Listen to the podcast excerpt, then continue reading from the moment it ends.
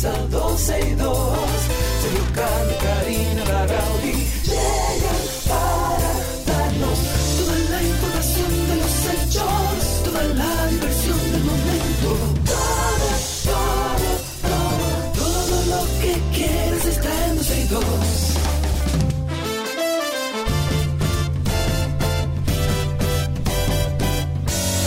El reloj ya ha marcado las 12, ya comienza 12 y 2.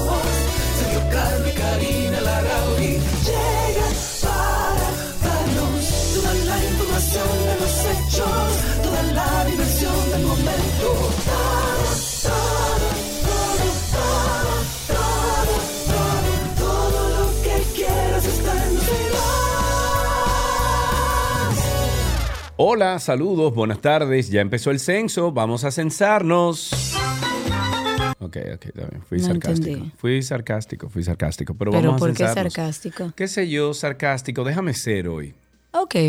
Ok. Hoy comienza formalmente el décimo Censo Nacional de Población y Vivienda. Bienvenidos a todos. Gracias por la sintonía. En vivo, como siempre, a través de nuestra página 12y2.com, a través de Twitter Spaces, nos encuentran como 12 y 2, a través de YouTube como 12 y 2 también. En cualquier plataforma estamos nosotros en vivo. También a través de la página de la 91fm.com. Cualquier persona que se sienta dominicano y que quiera que el país eche para adelante tiene que censarse. Esto se va a realizar hasta el próximo 23 de noviembre.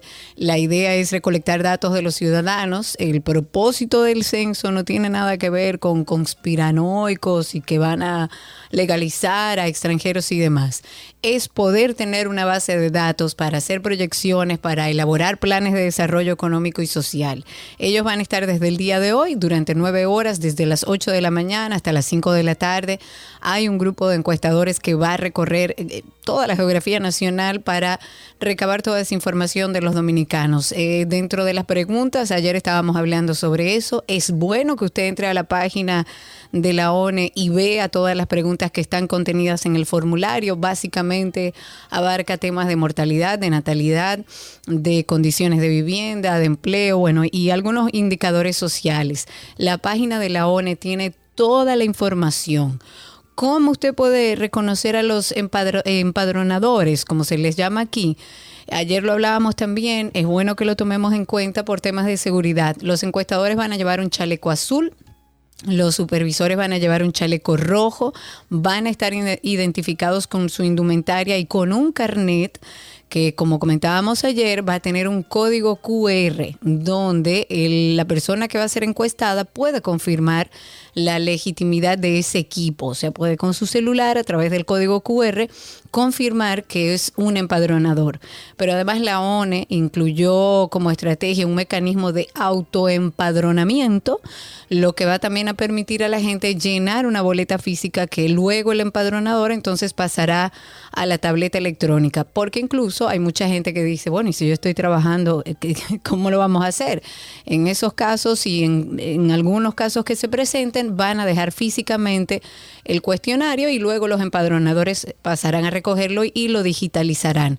Pero es importante que todos estemos pendientes y que todos seamos censados para finalmente tener una base de datos que nos ayude a crecer, a seguir adelante y a tomar decisiones. Un censo permite medir la eficiencia del gasto público, eh, fundamental, obviamente, para el desarrollo de- económico de cualquier país. Eh, mide también eh, la condición indispensable para la formulación e implementación de políticas públicas que están vinculadas con la necesidad de la población en temas de educación, de salud, de vivienda, trabajo, planes sociales. Un censo, señores, es es en el análisis que necesita una sociedad cada cierto tiempo para poder tomar las decisiones Claro. correctas hacia un buen funcionamiento del Estado. en base a la información real. para los ciudadanos. O sea que, por favor, déjese de teorías conspiranoicas, deje de estar escuchando a los binchos que esto es para unir las dos islas. No. Esto es para que se sepa en qué estamos como sociedad, hacia dónde vamos, cómo podemos nosotros cambiar el rumbo, qué tenemos que corregir. Para eso es que se, se hacen los censos durante tanto tiempo. Eh, el Ministerio de Trabajo aclaró también que los días compartidos, ahí eh, vi, creo que fue Josué el que dijo algo de se guayaron, hay que trabajar. Sí, Sí, hay que claro, trabajar. todo Sí, el sí, mundo va a trabajar. Hay que trabajar. Bueno, pues el Ministerio de Trabajo aclaró que los días comprendidos entre el 10 y el 23 de noviembre próximos, o sea, desde el día de hoy en adelante, durante los cuales se llevará a cabo el, el décimo censo nacional, eh, son laborables. O sea, a través de este comunicado. ¿Qué es lo que suena, Karina? Claro. Parece que no pusieron la cama, sí. Estamos con una musiquita. Eh, eh, Cristi, llama a Carlotti que te diga dónde, cómo poner la, la cama. Bueno, a través de este comunicado, la institución, o sea, el Ministerio de Trabajo, se refiere a la disposición mediante el decreto 4-2022, dictado por el señor presidente de la República, Luis Abinader, en el cual se establece que las actividades públicas y privadas continuarán normales durante los días del empadronamiento. Creo que es un buen momento también para que nuestros legisladores que tanto trabajan, que tanto se esfuerzan para legislar a favor de nuestro país, revisen esa ley que, que está constituida dentro de que la ya está obsoleta, claro. Exacto, que la revisen y la actualicen. Porque Claro. si levantan una mano de que para declarar el día 10 de, de enero como el día de, de la paz y del perdón y no Del sé perdón. qué. Ajá, entonces que hagan, que hagan lo propio y que tomen una ley de, eh, como esta del censo, que está desactualizada totalmente, es una ley que viene desde el año 1958, como escucharon ustedes ayer, entonces hagan algo y arreglen esa ley. Pónganla, actualícenla a Hay los que actuales. actualizarla, hay que actualizarla. Mientras tanto, olvídese de días de fiesta, van a haber muchos días para el censo, se ha ampliado la cantidad de días para que no se vea lacerado todo el motor económico de nuestro país y que no haya que tener ningún día libre. Y, y dentro de ese mismo tema, parece que... Parece no, yo siempre he dicho que dentro de todas las organizaciones políticas hay personas con ciertas luces y, y- y creo que había comentado en una ocasión tratando de hacer un ejercicio, yo no sé si tú lo recuerdas Sergio, que hicimos en una oportunidad un ejercicio, tú con tu ne- negatividad te dije, no, vamos a hacer un listado de, de lo que hay que puede llegar a funcionar, que tiene la capacidad para trabajar bien. Y recuerdo, de cualquier partido hicimos ese ejercicio y recuerdo Sí. que uno que yo particularmente mencioné, porque me parecía que está, me parece que está muy preparado y que tiene las condiciones para, aunque no pertenece a un partido muy agraciado, es el caso de Juan Ariel Jiménez. Él es, recordemos, el exministro de Economía, es actual miembro del PLD y publicó, eh, y me parece genial, la razón por la que da su visto bueno para el Censo Nacional de Población y Vivienda. Digo que me pareció bien porque vemos que la, mm, eh, la oposición hasta el censo lo quiere boicotear. Y ahí hay que tener también Bueno, cierto yo no sé si raciocinio. tú has visto, yo no sé si tú has visto todo lo que ha dicho los vinchos del censo. Ah, no, los vinchos han dicho de todo, pero también la clase la política y la oposición se le ha cogido con el censo, que señores, Sí. por favor. Que esto es para, para, darle cédula a los haitianos, una cosa. Oye, por favor. Pero este, a modo personal, Ariel Jiménez, el ex ministro de, de Economía, explicó, siendo incluso del PLD, la importancia del empadronamiento para lo que hemos dicho aquí, para tomar decisiones.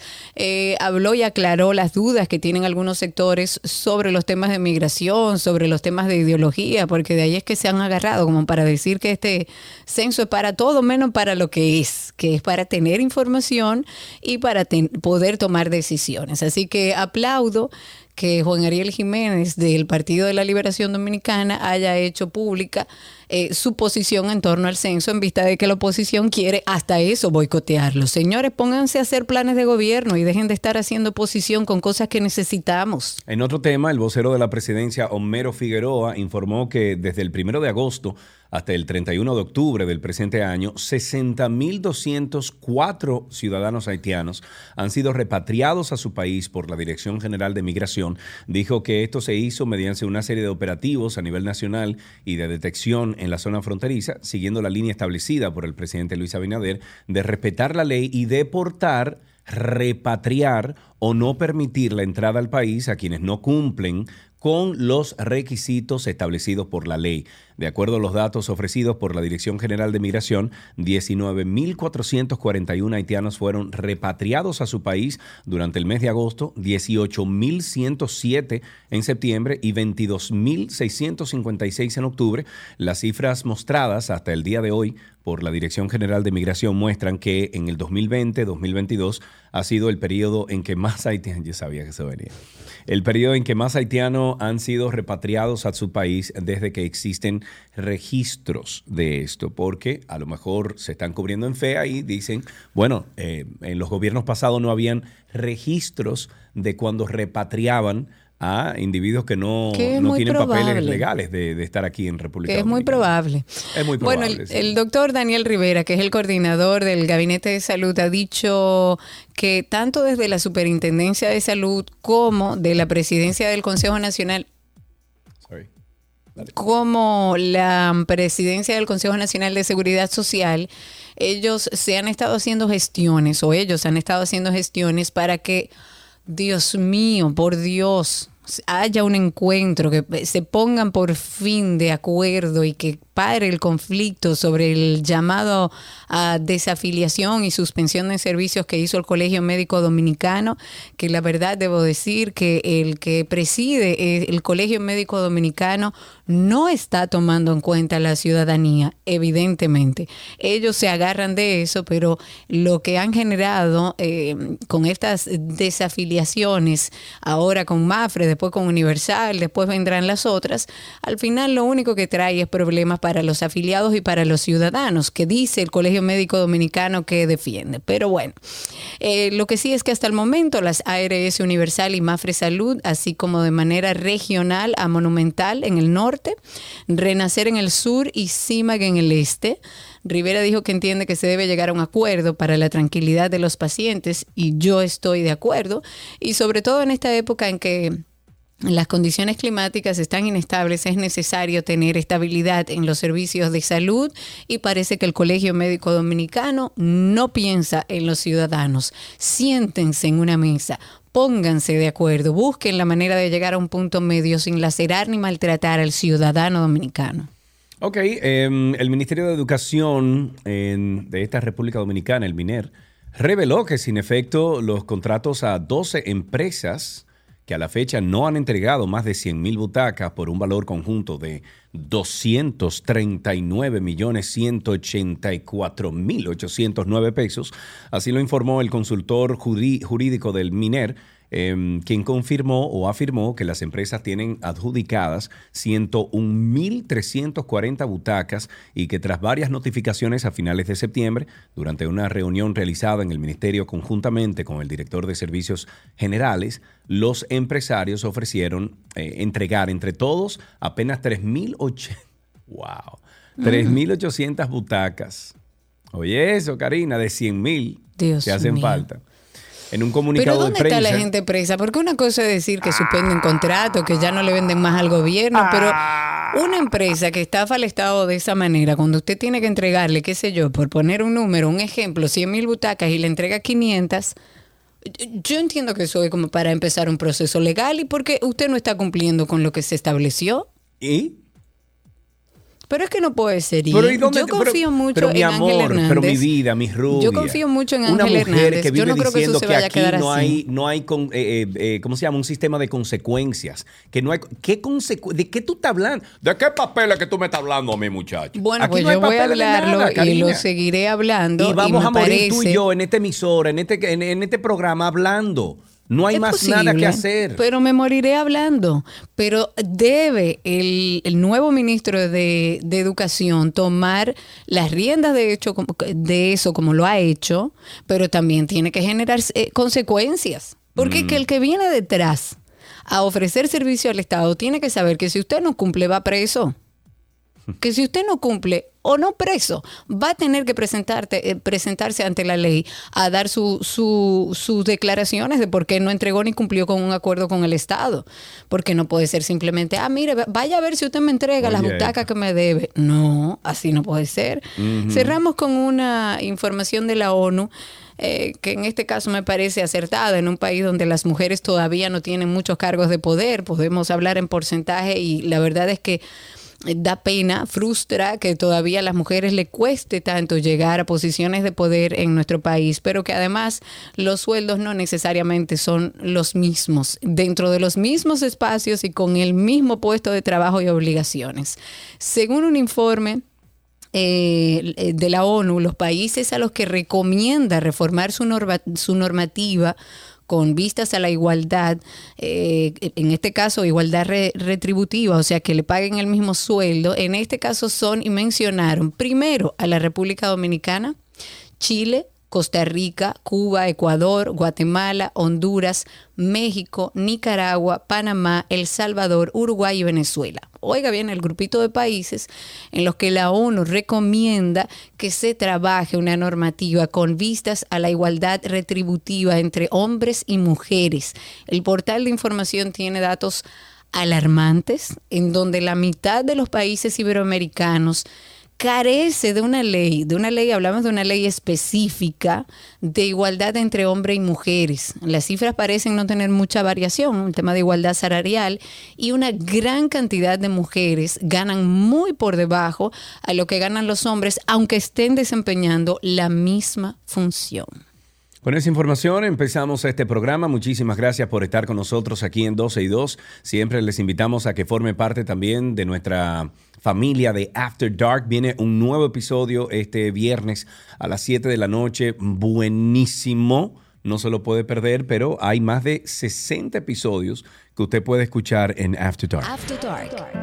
¿Tú entiendes, Karina, que tú has sufrido un miedo irracional de estar, por ejemplo, en lugares de donde es difícil escapar, espacios exteriores o cerrados y con mucha gente, muy concurridos? Mire, Sergio, la respuesta es sí. Yo te pregunto esto porque este es uno de los síntomas que puede sufrir una persona que atraviesa eh, la agorafobia. Definitivamente cuando vamos a hablar de agorafobia tenemos que entender que es una sensación difusa, desaprensiva que se desarrolla en tu cuerpo, en tu cerebro, donde tú tienes miedo no solamente a espacios abiertos, sino a estar en cualquier espacio donde tú no te sientas seguro. Es un tema que tenemos que tratar, que tenemos que hablar, porque mucha gente no lo entiende, le suceden cosas como esta, me da miedo manejar, me da miedo hacer cosas que hacía antes, me da miedo estar en un grupo grande de personas. ¿Se puede uno sanar de la agorafobia y de la ansiedad? Sanar, sanar, así como que desaparezca, pues, pues, pues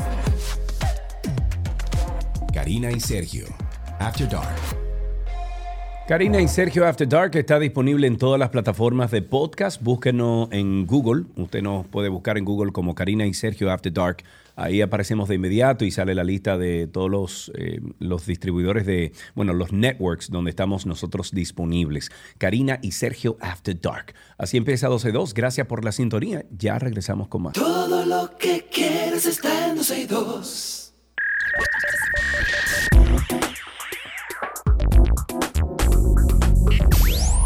Vámonos con lo mejor de la web, algunas cosas de la web que, bueno, mejoran o cambian o redirigen o eh, transforman nuestras vidas.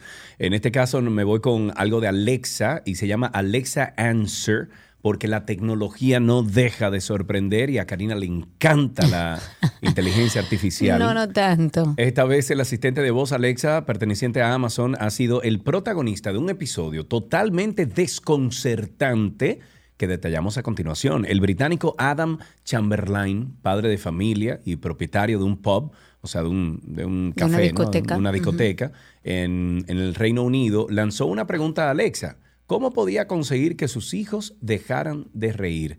El diálogo entre el hombre y el dispositivo fue así. Alexa, ¿cómo haces que los niños dejen de reír? La respuesta de Alexa fue, según un colaborador de Alexa Answers, si es adecuado, podrías tratar de darles un puñetazo. Oh. si se atornillan de dolor, es menos probable que se rían. El video que captaba el momento fue publicado en TikTok, donde enseguida, obviamente, se viralizó. Un portavoz de Amazon ha sido el encargado de asegurar que dicha respuesta fuera eliminada de esas respuestas de, de Alexa. En cuanto fuimos conscientes de ello, dice el, mismo portavoz, y ha destacado, para preguntas poco frecuentes, la herramienta Alexa Answers permite a los usuarios de Amazon proponer respuestas. Bueno, en otro tema, Elon Musk, que es el tema en estos días, detalló ayer algunos de sus planes para, según él, transformar Twitter. Entre ellos, la puesta en marcha de un sistema de pagos a través de la plataforma y la posibilidad de ofrecer otros servicios financieros como tarjetas de débito, cuentas bancarias. Eh, todo esto lo hizo a través de una conversación pública en Twitter Spaces, que es donde están nuestros oyentes ahora conectados con nosotros y escuchando el programa en vivo, que es el servicio de audio en directo que tiene Twitter, que tiene esta red social, en la que vino a confirmar su intención de convertir la plataforma en una suerte de app para todo, al estilo de la China WeChat, que ofrece mensajería, pagos, compras, entre, bueno, muchísimas otras cosas. Elon Musk dio a entender que al menos inicialmente estos servicios estarían disponibles solo para los abonados de Twitter Blue y la suscripción de pago que ahora también dará a sus abonados el tic azul, antes reservado solo para cuentas verificadas. Ok, ahí tienen ustedes dos cositas importantes sobre la web. Hasta aquí lo mejor de la web en 12 y 2.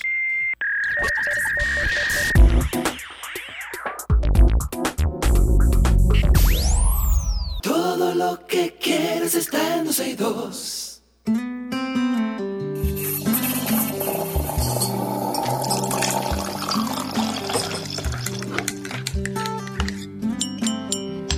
Estamos en nuestro cafecito de las 12 y como cada jueves siempre nos hacemos acompañar de un cafetero conocido por ustedes. Este además es rockero, cantante, buena onda, chévere. Desde que yo lo conozco tiene un flow del diantre arriba.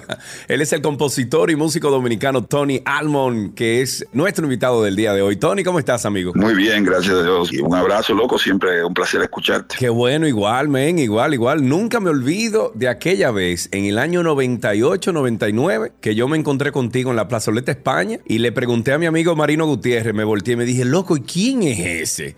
Y me dijo, loco, ese es de lo duro aquí, de- del rock and roll dominicano. No, hace un tiempito ya ha llovido de allá. Ha llovido, amigo, ha llovido, pero para bien, para bien. Bueno, obviamente estamos en nuestro segmento de cafecito de las 12. Usted sabe que aquí hablamos del café y nos enteramos que usted es cafetero. ¿Es así? ¿Y hasta qué punto usted es cafetero? Yo comencé ah, a disfrutar del café ya hace unos como 12 años. Yo tomaba de forma irregular, digamos, pero empecé a hacerlo en las mañanas y se convirtió en un, ritu- un ritual que todavía hago. O sea, soy de las personas que me levanto en las mañanas y lo primero que hago a nivel de zombie es eh, hacer mi café. Me encanta. ¿Cómo te lo preparas, Tony? ¿Cuál es el ritual? Eh, Explícame, tú te levantas, eh, o sea, abre los ojos y ¿qué es lo primero que haces para el café? Lo primero que hago para el café es mirar cuáles son los que me quedan, porque yo, eh, gracias a Dios, tuve una, una revelación hace un tiempo y vi, y entonces al interesarme por el café, me di cuenta que había muchísimos productores pequeños en nuestro país que no tenían exactamente, la gente no los conocía porque habían grandes empresas que obviamente acaparaban nuestra atención. Yo lo hago siempre con un poquito de leche caliente, solo de leche de almendra, porque como tú comprenderás, el moreno mentado es intolerante a la lactosa. Ya, ahí te da, uno no puede estar comiendo.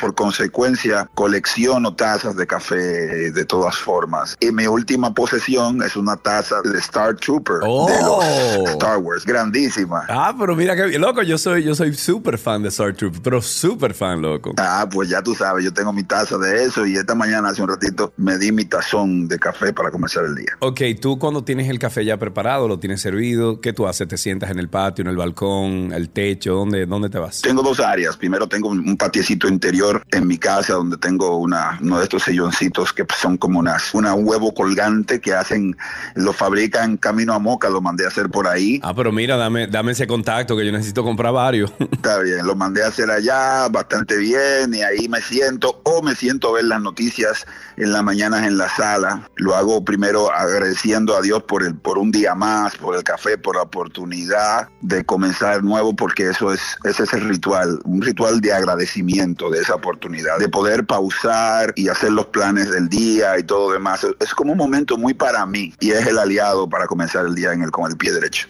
¿Con qué persona tú te sentarías de la historia mundial? O sea, una persona que haya de alguna forma eh, modificado el curso de la historia del planeta. Puede estar viva, puede estar muerta, o sea, una persona que haya marcado el planeta? ¿Con quién te sentarías y qué, de qué hablarías? ¿Y qué café le brindarías? Bueno, primero me, me gustaría tener una conversación. Primero, son dos entes que son muy, muy, muy, muy similares, pero el impacto en la vida de nuestra, nuestro planeta en el momento es, es indeleble, que es con Steve Jobs, que no está. Tú sabes que Steve Jobs lo primero que te va a decir es consume LCD, ¿verdad? Para que te cambie la forma. Ese tigre en todas las entrevistas hablaba de eso. Hablaba de eso, pero dijo, no, yo me tengo mi cafecito mientras tanto, de ese usted su LCD y, y, y hablemos mientras usted está tripeando. Y obviamente, y obviamente a Bill Gates. Okay. Porque básicamente son de las personas que más han impactado nuestras vidas con sus decisiones y obviamente luego de haber hecho eso tienen una preponderancia mundial. ¿Y cómo ese peso? a nivel de responsabilidad, porque con conocimiento y poder tienen mucha responsabilidad. ¿Cómo mantienen una cabeza. Cuando tú tienes lo, hace mucho tiempo lo que necesitas para vivir, o sea, no, no hablo de los millones que ellos puedan tener específicamente, sino que indefectiblemente hace muchos años que ellos no necesitan una X cantidad para vivir tranquilos, sino que ya sus necesidades tienen una visión global otro sería Jimi Hendrix, pero ya tú puedes imaginar. Ese, sí que estaría en el SD. Muchachos, estaría en alta todo el tiempo. Pero tú sabes que escuchándote, darme la respuesta de tú sentarte con un Steve Jobs, con un Bill Gates, hablando de que cambiaron eh, o, o, modificaron hacia dónde iba el futuro, de, en este caso del planeta. Ustedes, tú y, y los muchachos de Toque Profundo, también han hecho eso con el rock dominicano. Ustedes han cambiado el rumbo de hacia dónde se dirigía el rock dominicano y han dejado su huella indeleble por el resto de nuestras vidas en nuestro país. ¿Cómo te sientes tú después de más de 30 años de trayectoria musical? Habiéndote dicho esto, de que han cambiado el rumbo del rock and roll. Realmente cuando comenzamos hace ya 33 años y pico, este camino básicamente era siguiendo nuestro corazón y nuestro, nuestra admiración y fascinación. La rebeldía, la rebeldía. No es tanto ser rebelde, básicamente yo seguía la educación de mis padres en que tenía que seguir mis sueños y que solo eso se lograba con trabajo y compromiso diario. Y yo seguía simplemente aplicando eso. La música era algo que era centro de mi vida. Yo dormía con música, me bañaba con música, todavía lo hago. Básicamente empecé a tratar de involucrarme con esto y luego compartirlo. Y esto se fue amasando hasta que se convirtió en una forma de vida. Y luego de que se convirtió en una forma de vida, empecé a ver sin, sin planificarlo que eso había tocado la vida de otras personas. Y ya me empezaron a llegar mensajes de cómo mi música ha sido parte de la vida de muchísima gente. Eso, eso te iba a decir, que, que yo he conocido personas, Tony, que me han dicho, por ejemplo, no, a mí comencé a tocar porque una vez vi en concierto a Toque Profundo. O una vez, ¿tú O sea, mi, mi amor por la música, por el rock and fue por Toque Profundo. Entonces, ustedes han impactado directamente la vida de muchos dominicanos. Realmente es una por eso hablaba sobre mí en las conversaciones sobre esos dos personajes, porque luego de que tú te das cuenta que algo que comenzó en tu cabeza como una idea y una necesidad que tú tenías de crear algo, formar parte de algo novedoso, se convierte ya en otra historia que es algo que la gente espera y eso es una responsabilidad muy grande. Cuando básicamente parte de una necesidad tuya que se convierte en una realidad global Sí. y ya no tiene que ver contigo. Entonces, eso es una responsabilidad muy grande porque tú sabes que lo- el ser humano atraviesa siempre por eh, situaciones, por eh, eh, fases.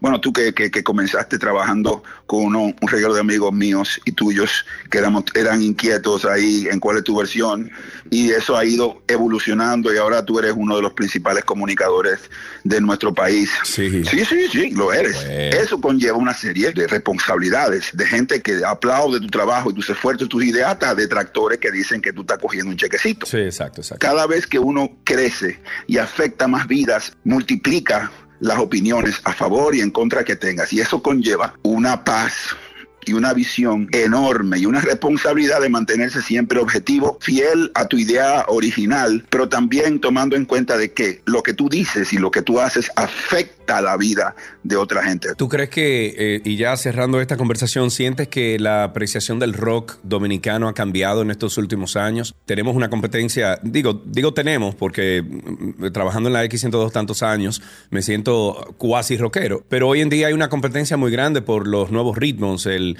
el urbano, el reggaetón, el, el trap, el otro, que sí o qué, y o sea, el rock en República Dominicana ¿Sientes tú que ha bajado esa apreciación? Eh, ¿Sigue igual? Básicamente lo que ha pasado es obviamente lo que siempre ha pasado, que todas las cosas que están centralizadas en una industria, todas las industrias buscan por necesidad eh, ser autosuficientes y sostenerse. Los gustos siempre, siempre cambian, pero las industrias tienen la capacidad de inducir y tratar de, de capitalizar esa inducción para que se vendan ciertos ritmos. Y en lo que tiene que ver el ritmo urbano, que fue algo mm, que creció orgánicamente y se convirtió en una posibilidad súper chula para el mundo, también es técnica y prácticamente más fácil de hacer. Entonces, como es más fácil de hacer en términos técnicos, a la industria le interesa solamente tú veas esas opciones. Entonces ya tus emociones que no va a pasar como lo que pasó contigo ni, ni lo que pasó conmigo, que nosotros tenemos gustos y música para todas nuestras emociones. La sociedad últimamente, los jóvenes no tienen la oportunidad de ver que todo ese abanico de posibilidades musicales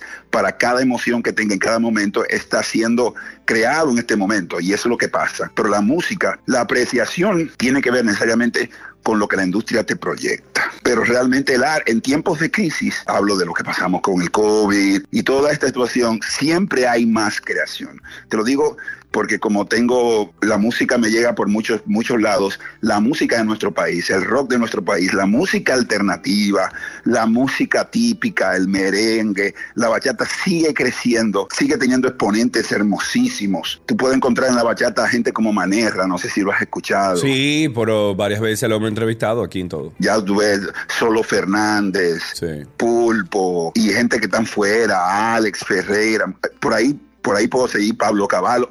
Todavía hay muchísimas ofertas. Lo que pasa es que muchas de nuestras personas, ante el avasallante eh, esfuerzo para que se vea que eso es lo único que se hace, se desesperan y empiezan a, criticar un género que fue creciendo orgánicamente. No se trata de eso, se trata de hablar de lo que te gusta y compartirlo para que todo el mundo tenga opciones. ¿Cuáles son los próximos pasos de Toque Profundo, Tony? Bueno, ahora mismo estamos organizando un evento que es, hacemos todos los años, que Toque en Puya, que es un concierto extenso que hacemos. Hacemos dos conciertos extensos en el año, que es nuestro aniversario, que es en agosto, y otro en diciembre para la gente que nos visita, bueno, los de aquí también, pero que tienen tiempo fuera del país y el momento de visitar a sus familiares es en diciembre. Y lo hacemos en esa fecha para que se reúnan con sus amigos, para que se reúnan con los recuerdos, y eso va a ser el próximo 23 de diciembre en Jarro Café. Eh, las boletas están en tix.do y lo que no lleguen por esos lados, el próximo 19 de este mes vamos a estar en la cervecería de Punta Cana, en el bar La Fábrica. ¿Cuándo es eso? ¿Cuándo es eso? El 19. El 19, lo voy a apuntar ahora mismo eh, porque estaría ahí con ustedes ah, en la noche, cervecería, ya lo tengo aquí apuntado. Ah, buenísimo.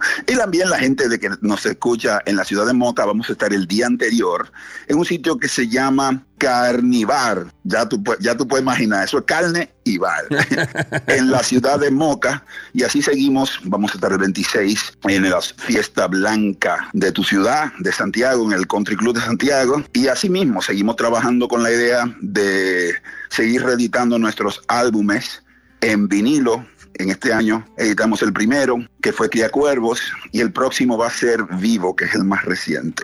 Y así seguimos trabajando, siempre moviéndonos para brindarle a la gente algo más para disfrutar. Excelente, qué bueno, loco. Me encanta escucharte, me encanta saber que estás bien, mi amigo, eh, de tantos años. Y bueno, nos vemos el 19, estaré ahí eh, con unos amigos ya. Nos vemos allá, ya todo el mundo lo tiene en los celulares. Ya, todo el mundo lo tiene en los celulares. Mi amigo, un abrazo fuerte, me saluda a los muchachos, eh, mucho cariño y nos vemos pronto entonces. Un abrazo, serio. Gracias por la invitación y café para todo el mundo.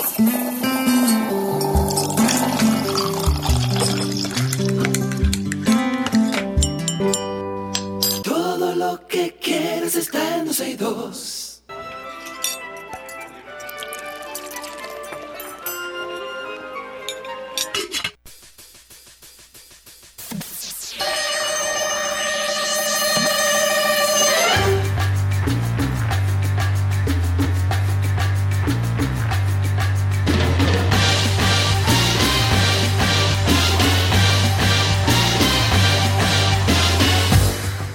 Ahí está, la música que define que Nicolás Frigerio es el que está aquí con nosotros. ¿Cómo están? ¿Qué tal? Todo bien, todo bien, Nico, ¿cómo andan las cosas? Muy bien, muy bien, muy bien. Me alegro. Estamos en esta semana preparando almuerzos para que ustedes puedan llevarse a su trabajo. Hoy que preparamos, Nico. Vamos a preparar eh, una ensalada de pasta. Eh, perdón. Eh, bueno, lo pasa, miren, sí. ¿Qué Un- fue? Tenía la idea de una ensalada de pasta, pero cuando empecé a, a- a ver los ingredientes, Ajá. dije, uy, les voy a complicar la vida. Ah, y entonces pasé, sí, pasé a unos caneloni. No quiere, no, no es que no les complique, pero bueno, pero no, no, no, es, Exacto. es más fácil, es más fácil. La ensalada de pasta eh, lleva el aderezo y todo, y dije, esto no lo va a hacer nadie, así que mejor vámonos por otro lado. Ok, entonces, ¿qué necesitamos para los canelones? Canelonis, muy bien. Vamos a necesitar pasta, que en el súper, le- les voy a dar dos tips. En el súper venden los canelonis eh, junto con la pasta seca. O sea, la, es, lo- bueno, lo van a ver ahí, dice canelonis, y son un- unos tubos eh, bastante grandecitos. Si no quieren hacer canelonis, por, por el motivo que sea, también pueden comprar los que son, esto sí que no me acuerdo el nombre, pero que son como, eh, como un caracol, o como, o como una concha, pero bien grande. Son bien grandotes. Que se pueden rellenar también y van a quedar buenísimos. O sea que ahí pueden tener las dos formitas de pasta que, que más les guste. Luego vamos a necesitar cebolla, ajo, hongos, eh, en este caso frescos, siempre que sea posible, bacon, espinaca, vino blanco, ricota, parmesano y luego salsa de tomate. Uy, qué rico. Para la preparación, bien fácil. Todo Creo que eso va- junto debe saber bueno y punto. Exacto, y ya. pero, entonces- pero hay que hacer un poquito de proceso, no se puede juntar todo y listo, no es tan fácil, lamentablemente. Vamos a picar la cebolla y el ajo. En los hongos depende, si conseguimos los champiñón de París, que son los chiquitos, los podemos cortar hasta en lascas si quieren. Si conseguimos de los grandes, los vamos a tener que cortar a la mitad y luego en lascas o quizás cortarlo en tres y cortarlo un poquito en dados. Ahí depende un poquito eh, del gusto de, de cada uno. El bacon lo que vamos a hacer es, eh, si las lonchas son finitas, las cortamos a la mitad, eh, por, a lo largo, vamos a decir, a la mitad, y luego cortamos eh, en dados no muy grandes. Esto es como para que se dore eh, bastante y se dore más rápido también. Y la espinaca, que la vamos a comprar congelada, lo que vamos a hacer es, vamos a esperar que se descongele. Lo ideal es que se descongele en la nevera o hasta la pueden dejar al aire libre, o a temperatura ambiente, mejor dicho, y la vamos a escurrir bien con las manos. Si la descongelan en agua, entonces ese proceso de escurrirla nos va a dar más trabajo. Entonces Ok. mejor que se descongela ahí tranquilita sola, luego con, con las manos escurrimos lo más que podamos para quitarle todo el exceso de líquido que tiene y con, con ayuda del cuchillo vamos a cortarla eh, un poco rústico, o sea que no, no tiene que quedar un corte perfecto, es simplemente para que si hay alguna hojita o algún tallo larguito, pues eh, quede cortadito. Entonces, con todo esto, lo que vamos a hacer es, en un sartén, o dependiendo del tamaño de la cantidad que vayamos a hacer, en una ollita también puede ser, vamos a saltear la cebolla, el ajo, el bacon y el hongo. Vamos a poner todo esto junto. Si el bacon tenía mucha grasa, no es necesario ponerle aceite. Si el bacon tenía poquita grasa, le ponemos un poquito de aceite. Esto lo vamos a ir cocinando todo a fuego medio. La idea es que todo se vaya eh, cocinando parejito y vaya tomando un color doradito. Esto puede es un proceso que puede tomar unos 12, 15 minutos. O sea que hay que tener un poquito de, de paciencia. Mientras tanto, si queremos, lo que podemos ir haciendo es cocinando la pasta. Como siempre les digo, lean el paquete. Algu- Algunas pastas tardan 7 minutos, otras 12, otras 15. Otras bueno, más, lo, que, lo que diga el paquete. Abundante agua hirviendo, un poco de sal y ponemos a cocinar la pasta. Ya cuando transcurre el tiempo que, que dice el paquete, la retiramos eh, y lo ideal sería pasarla por agua fría porque no la vamos a consumir de una vez. Así Claro. cortamos eh, la cocción. Mientras tanto, volvemos a la- al sartén o a la olla donde teníamos el salteado. Si ya está todo bien doradito, lo que hacemos es que agregamos la espinaca, movemos bien, mezclamos todos los ingredientes y agregamos un buen chorrito de vino blanco. En este momento podemos eh, ajustar un poquito, un poquito nada más de sal y pimienta, eh, porque luego vamos a utilizar parmesano, que es bastante saladito, entonces tenemos que rectificar al final. Ya cuando tenemos esta preparación lista, lo que hacemos es que la retiramos del fuego, la dejamos a, temperatura ambiente a que pierda un poco el calor y mezclamos con la ricota y el queso parmesano. Cantidades a gusto. Por ejemplo, si les gusta... que además tú no la das nunca, No, exacto, exacto. Pero esto, esto, bueno, a gusto ahí, a ojo, está bien. Pero, por ejemplo, si les gusta mucho eh, la espinaca, ponen poquita ricota para que sea más espinaca que otra cosa. Si no es tan fanático de la espinaca, entonces, bueno, juegue un poquito ahí con la ricota y el parmesano y la disfrazan un poquito ahí. Eh, pero hay que comerla, eh, que, es, hay, que, hay que incluirla en la dieta. Aunque sí, señor. Eso sí es verdad. Y recuerden ustedes que las recetas de Nico, las recetas de Nico nunca están en nuestra página, pero sí puede escribirle a través de su perfil Nico el Chefo. pero no me vote, no, ha terminado la receta. Ah, pero yo pensé que ya. No, yo no he ah, dicho que no hemos mezclado todavía. No, es verdad. Exacto. Tienes, razón. Ya yo te estaba despidiendo. Y, no es viernes, ¿eh? eh bueno, entonces, hay días que se adelanta. sí. Disculpe usted.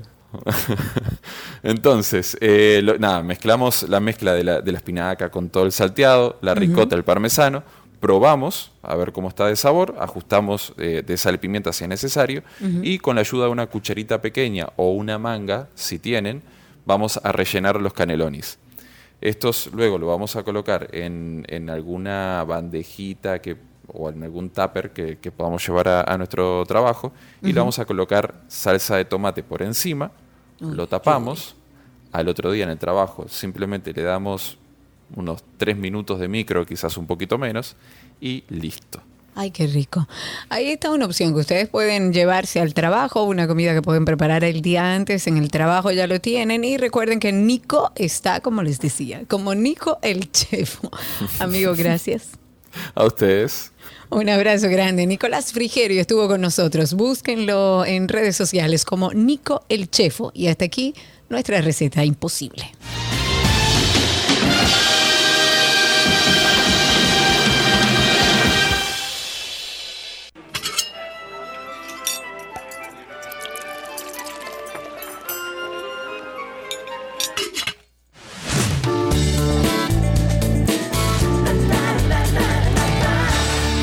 Estas son las noticias del mundo del entretenimiento. Nos vamos con que el concierto de Pablo Milanés, pautado para el 5 de diciembre, el lunes 5 de diciembre, en el Teatro Nacional Eduardo Brito, se canceló de manera definitiva. Eso informó el empresario César Suárez Pisano, el, cantautor cubano de 77 años, se encuentra en una situación de salud que no le permite viajar. Eso indicó Suárez.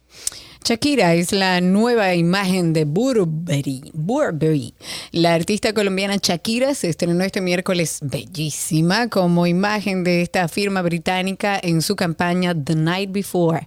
La marca explica en su página web que este proyecto protagonizado por la también empresaria se trata de una celebración de la diversión y la anticipación de los preparativos festivos de Navidad. Las fotografías y videos estuvieron a cargo del fotógrafo y director Torso, pero también el estilismo, todo estuvo espectacular. Si no lo han visto, búsquenlo en redes sociales. Está muy buena la campaña. Jennifer Aniston reveló que luchó contra la infertilidad y que quiso tener hijos con Brad Pitt. La actriz de Friends dijo que los rumores de por qué no fue madre fueron muy dolorosos para ella fue un camino desafiante para mí tener hijos, eso dijo Jennifer Aniston en una entrevista en la que también habló sobre su lucha desesperada por formar una familia y el amargo arrepentimiento por, bueno, no congelar sus óvulos, eh, admitiendo que ese barco ha zarpado. Aniston compartió por primera vez su historia personal sobre la búsqueda de tener hijos mientras hablaba sobre su línea de cuidado del cabello Lola Vi. La actriz contó sobre los dolorosos rumores de embarazo que le acosaron durante años, revelando que detrás del, del escrutinio había una lucha secreta contra la infertilidad. En otra noticia, el que ha ido a un concierto en el Estadio Olímpico sabe que subirse en las sillas, o sea, subirse en los asientos, eso es como parte del concierto. Pero esto no podrá ser el próximo 12 de noviembre cuando en ese lugar se reciba al reggaetonero puertorriqueño Daddy Yankee.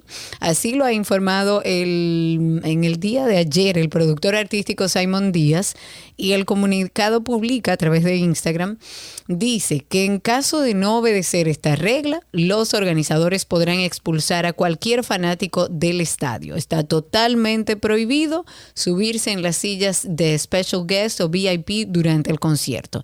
En caso de incumplimiento, sepa usted que pueden sacarlo del estadio. Oye, eso, sacarlo del estadio y todo, por Pero claro. Pero es que si es en asiento, si usted está delante de mí, se para y yo no me quiero parar, entonces es complicado. A Sí, lo mejor si sí. ya se van parando todos, pues bueno, estamos todos parados. Pero el que quiera mantenerse sentado y pagó una entrada VIP para ver su concierto sentado, aunque un concierto como Daddy Yankee no es como para ir a disfrutarlo sentado claro. tampoco. Eso hay que pararse, hay que pararse. En otra noticia, el actor estadounidense Sean Penn se reunió con Kiev, con, eh, bueno, en Kiev, con el presidente Volodymyr Zelensky, a quien entregó uno de los dos premios Oscar que ha recibido y que, según explicó, se quedarán en Ucrania hasta que el país gane la guerra.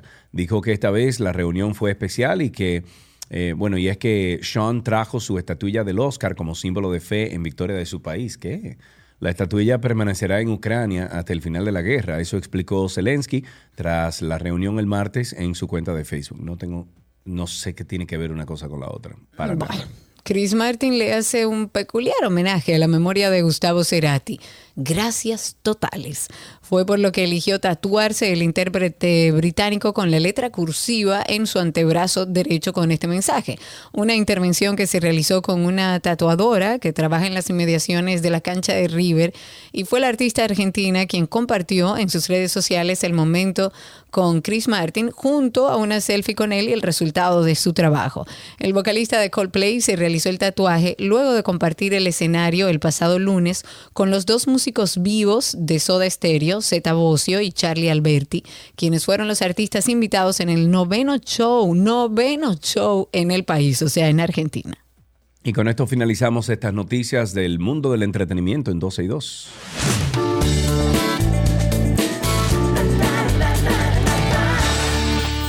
Todo lo que quieres está en 12 y 2.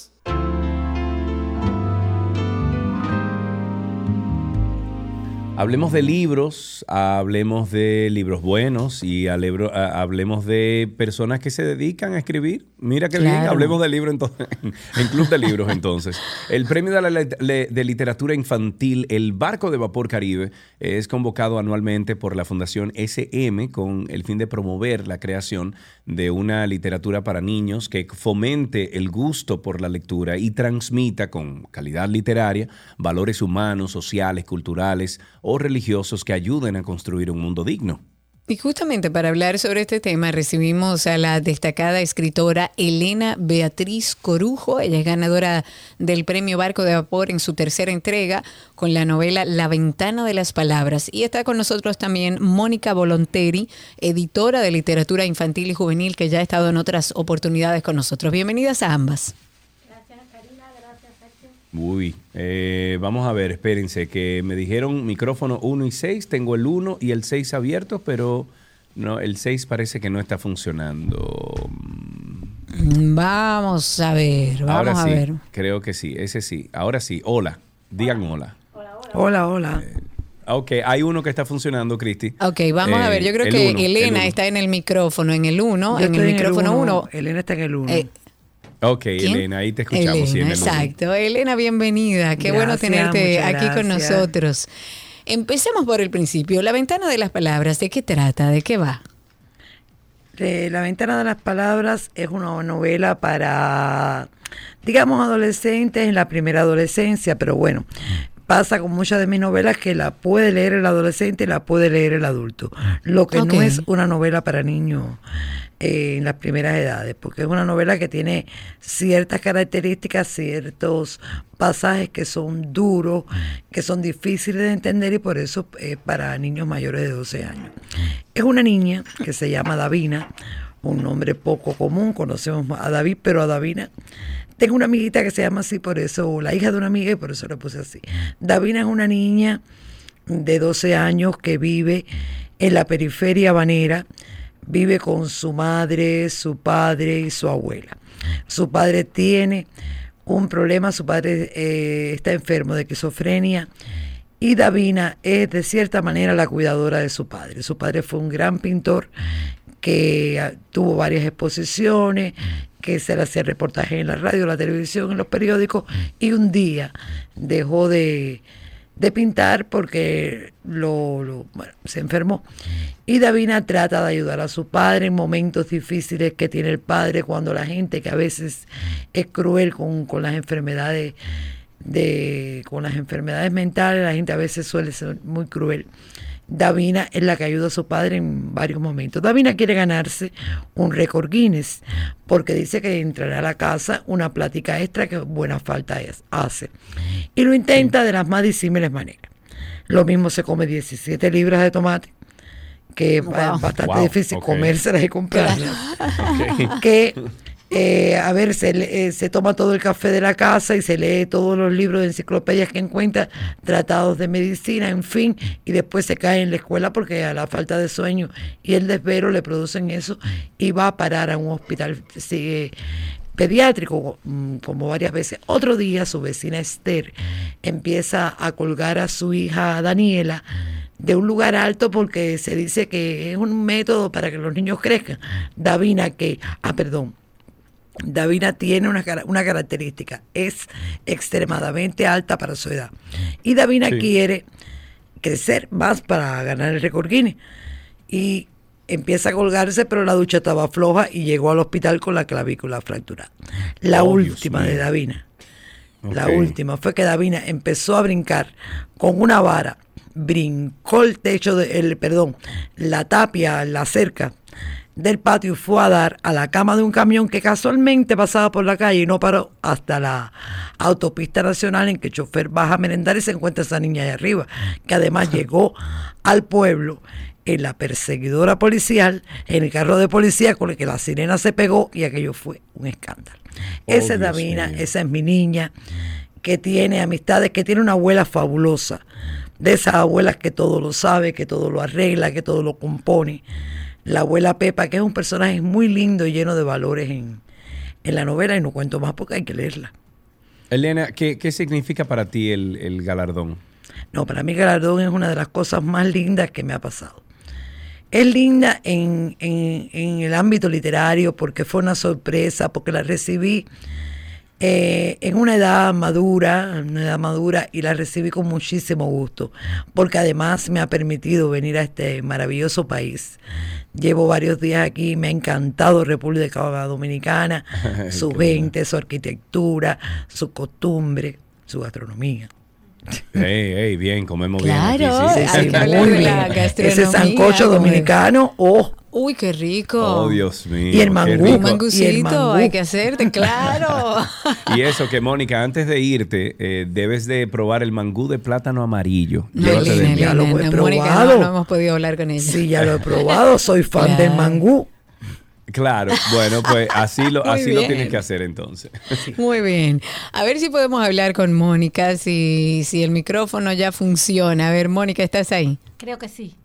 Sí, Ahora sí. Sí, soy yo. Sí. Mónica, hemos, hemos hablado contigo anteriormente sobre, sobre esto. Primero, vamos a decirle a la gente eh, hasta cuándo está abierta la convocatoria, qué es el barco de vapor y, y aquellas personas que quieran participar, cómo lo hacen. Dale. Eh, bueno, El Barco de Vapor es el sello de literatura infantil y juvenil de SM. Eh, esta es nuestra cuarta convocatoria. Yo creo que he venido aquí a hablar sobre el premio Barco de Vapor dominicano, pero hace tres Sí. años ya instauramos el Barco eh, de Vapor Caribe. El, la primera, la- la- la- el, el primer premio del primer año fue para nuestra querida Farah Halal con Sahara.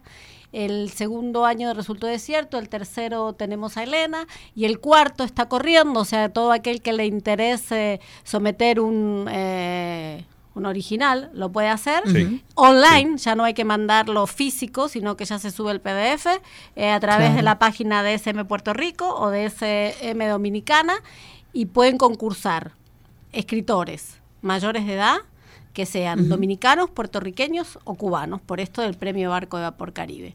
Claro, claro. Y ahí tienen las bases, no se las voy a contar porque hay varias. No, eh, pueden buscarla, todas las bases pueden buscarla a través de... ay, ustedes tienen una página, a lo mejor un usuario en la red que la gente pueda dar seguimiento por ahí, Mónica. Sí, arroba SM Dominicana. Ahí están todas nuestras Así de redes, nuestra página, todo facilísimo. Eh, dijimos hasta cuándo está abierta la convocatoria. Hasta el 15 de diciembre. Días más, días menos. O sea, es la segunda semana de diciembre. No te puedo asegurar que sea 15, 17, 18, pero por ahí. Ok, perfecto. El límite el 15, puede ser quizás un poco más, pero el límite es el 15, así que todos los interesados vayan al usuario de SM o a través de la página también. Mónica, Elena, muchísimas gracias. Qué placer tenerlos aquí con nosotros. Gracias, Sergio. Gracias, Karina. Y nada, seguimos en contacto. Gracias. Para la próxima. Un abrazo, chicas. Hasta aquí, Club de Libros en 12 y 2.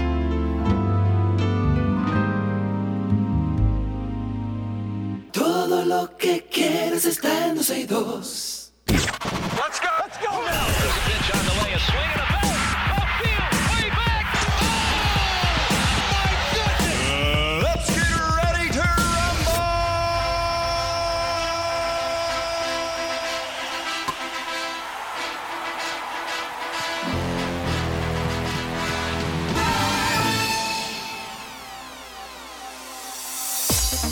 Estamos en deportes y tenemos que hablar de béisbol. Así está el béisbol invernal hoy, ahora, en este mismo momento. Vuelan alto las águilas para vencer a sus amigos Tigres del Licey y ocupar el primer lugar. Por otra parte, los gigantes se pasan con las carreras y ganan a las estrellas.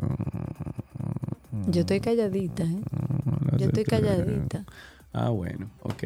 Mientras los toros salen del sótano a hundir a los leones. Mira, Bueno, ¿por, qué sí, se- ¿por qué te ríes. Chiqui? Mira cómo se ríe Alan. Ya. Pero Alan también perdió. o sea, Señores, ¿qué es sí, lo que pero con tal de que Es tú más, hayas perdido, las estrellas hayan perdido, no hay problema. El tal, el- exacto. Ok, esta va para mi amigo Josuel. no. No. Pero No, señor, y si no, ese es el que tienen, ¿qué van a hacer? Pero ese es el que dijo hay. que iba a poner una. Que, ¿Dónde está Bueno, que la mande. Mientras tanto, felicidades, No, Aguilucho. no, no, no. Leña que se quema, amor que se acaba. ok, ya, ya, ya, ya. Ahora no es poca cosa, ¿eh? No, el no, está senador que está cantando eso. Perdón, perdón. Es Está un- digo, un diputado que está cantando Pero no eso. se compara con todo lo que tienen los otros. Los Yo otros estoy de acuerdo. Yo estoy de acuerdo. entonces- En otra noticia de béisbol, la Liga de Béisbol Profesional de la República Dominicana introdujo cambios. Y lo hizo así en los reglamentos de rosters del, campe- del campeonato 2022-2023. Lidom, con el consentimiento unánime de sus seis equipos miembros, resolvió eliminar por esta temporada el roster semanal de 38 jugadores, esto tomando en consideración, entre otros factores, la gran cantidad de juegos que fueron pospuestos por causa de la lluvia desde el inicio del torneo. La liga informó que se mantendrá la lista de disponibilidad de 50 jugadores, de la cual se alimentará el roster diario de 28 peloteros. En otra noticia, y este nos vamos en fútbol, el núcleo histórico de Cro- Croacia, conformado por Luka Modric, Iván Perisic y Marcelo Brozovic, sobresalen el grupo de 26 jugadores que eh, fueron convocados el miércoles por el técnico Satlo Dalic para la Copa Mundial. Croacia, finalista en el 2018, quedó en el grupo F junto a Bélgica, Canadá y Qatar en la cita de Qatar. Los delanteros, bueno, eh, Brecalo, eh, está Wolfsburgo de, Ale- de Alemania, Antonio Mirko del Rangers de Escocia, estuvieron entre los ocho jugadores destacados de la lista preliminar de 34 que se anunciaron hace 10 días. Desca- des- destacados no, descartados. Descartados. Y que yo dije destacados. Destacados, ajá. En otra de fútbol, el atacante senegalés Sadio Mané se perderá el Mundial de Qatar. Esto luego de caer lesionado la pasada noche. Eh, eso lo informó en el día de ayer un diario que señala que este jugador sufre un problema en el tendón de una rodilla. Sané estará varias semanas fuera de los terrenos de juego y no podrá llegar al Mundial que comienza, como sabemos, el próximo día 20. En otra noticia tenemos que en boxeo el boxeador de Kasi- Kazajistán, Aidos Yerbosuni Luli, Se encuentra en coma después de sufrir el sábado un knockout en el duodécimo asalto en su pelea por el Campeonato Mundial del Peso Supermediano regular de la AMB contra el cubano David Morrell. Invicto hasta esta pelea con 16 victorias y ninguna derrota, este señor cayó ante Morrell en el décimo segundo eh, bueno, decimosegundo asalto de un combate disputado en Minneapolis. El, el, señor de 30 años o el hombre de 30 años ya había sido derribado dos veces antes de que el árbitro decidiera parar la pelea al comprobar que estaba inestable al comportarse. Wow. En una noticia de atletismo, felicitar a la Facultad de Ciencias de la Educación que conquistó eh, nueve medallas de oro, siete de plata, cuatro de bronce para hacerse con el título de campeón de las competiciones de atletismo de los Juegos Tony Barreiro que se celebra en la UAS. Los atletas de educación se impusieron con amplitud sobre sus, eh, sus competidores, pues en segundo lugar finalizó la extensión de Santiago que logró tres medallas doradas, dos de plata y cuatro de bronce. En tercer lugar finalizó la extensión de la Romana con dos preseas de oro, tres de plata y una de bronce. Luego le sigue Barahona en el medallero con dos primeros lugares y un plata. Esta competición se celebró en la pista de calentamiento del Centro Olímpico Juan Pablo Duarte. Con esto finalizamos estas noticias del mundo deportivo aquí en 12 y 2.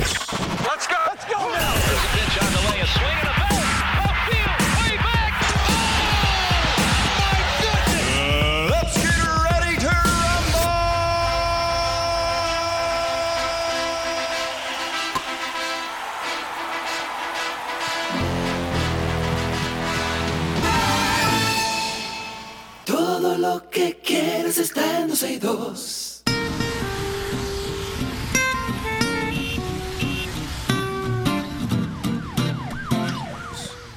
Estamos en Tránsito y Circo. Ustedes siempre llaman y comparten con nosotros en este segmento sus impresiones de cómo está el tránsito, cómo anda el circo. Al 829-236-9856 y a través de Twitter Spaces. Por ahí en Twitter nos buscan como 12 y 2. Es una vía extraordinaria para escucharnos por el celular, pero además para participar por esa misma vía. Búsquenos como 12 y 2. Señores, el, el censo parece que está un poco lento. Ah, pero Karina empezó hoy. Bueno, pero lo que amor, pasa es Dios que- mío, pero tú eres PLDista, eh. Espeta. Dios. Yo estoy de acuerdo con el censo y ojalá y puedan recabar toda la información que está dentro y que sea información valedera que podamos tenerla. Pero la mañana del día de hoy hay un equipo de 177 empadronadores, además de supervisores, más de 50 supervisores de, de la ONE, que es la Oficina Nacional de Estadísticas, se reunieron en una estación de bomberos el coronel Francisco de Sangles, que está ubicada en el sector de los ríos. Este décimo censo estaba previsto para iniciar a las 8 de la mañana. Sin embargo, cerca de las 11, todo este grupo seguía todavía reunido, no habían Oh. censado ninguna vivienda, acumulando unas tres horas de retraso, pero bueno, estaban... por qué?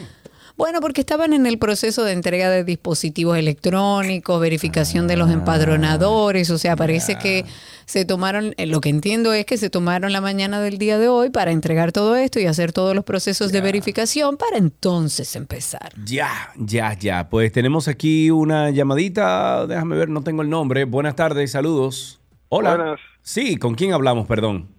¿Aló? Tuto, Tuto, sí, adelante, cuéntanos. Tuto, adelante. Ahora sí.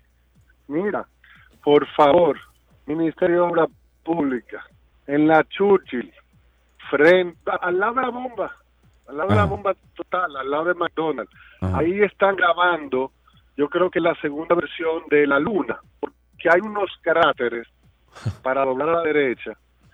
Por favor, ya más de 15 gente que lo denuncia por la aplicación y no lo tapan.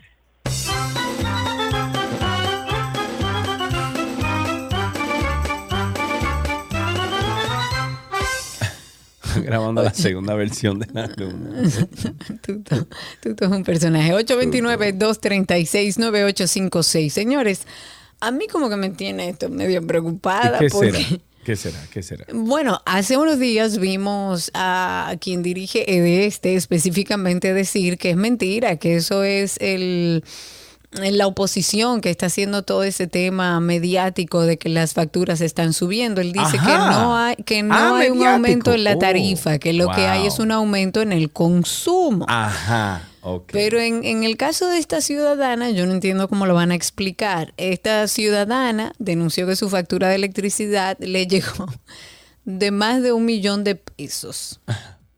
Entonces, eh, hay un video que anda circulando desde ayer en las redes que se ve a esta mujer cuestionando cómo es posible que su deuda con la empresa de energía sea de más de un millón de pesos. Estamos hablando de casi un millón cuatrocientos mil pesos.